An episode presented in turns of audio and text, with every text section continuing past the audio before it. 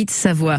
8h23, c'est notre rendez-vous coaching en mode réussite avec Marie-Laure Brunet, double médaille olympique de biathlon qui fait maintenant donc du coaching.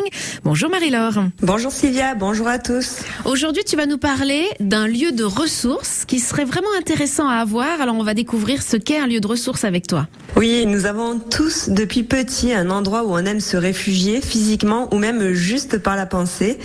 Et les lieux ressources sont des espaces qui, par une simple pensée, nous permettent de nous évader et de nous sentir en confiance, en sécurité et en totale sérénité.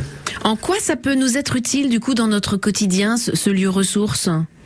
Alors ce lieu ressource dans notre quotidien, euh, il peut nous aider à faire face à des prises de décision, à des situations qui peuvent être conflictuelles ou délicates à gérer émotionnellement. Et en réalité, avoir un lieu ressource euh, dans votre besace vous permettra de prendre du recul quasi instantanément afin de retrouver un état interne plus apaisé et lucide. Alors comment définir ce lieu ressource?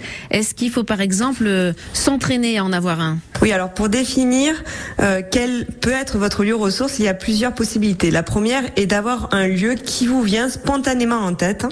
Et si ça n'est pas le cas, je vous invite à vous mettre dans un endroit au calme, de fermer les yeux et de revisiter par la pensée quelques lieux de votre enfance ou que vous avez visité les dernières années. Et voyez lequel parmi ces différents endroits euh, génère en vous une forme de puissance et d'apaisement. Moi, je sais que petite, spontanément, quand j'en ressentais le besoin, je m'imaginais sur euh, ce rocher posé au bord du ruisseau dans les Pyrénées où j'avais l'habitude de me réfugier quand j'en avais besoin.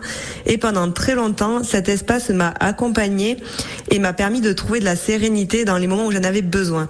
Donc quand votre lieu est défini, je vous suggère une à deux fois par jour au départ, le temps d'intégrer ce nouveau logiciel en vous, de vous connecter à ce lieu en fermant les yeux et en visualisant cet espace et puis, je vous invite aussi à vous visualiser vous dans cet espace et soyez attentif aux sensations qu'il génère en vous.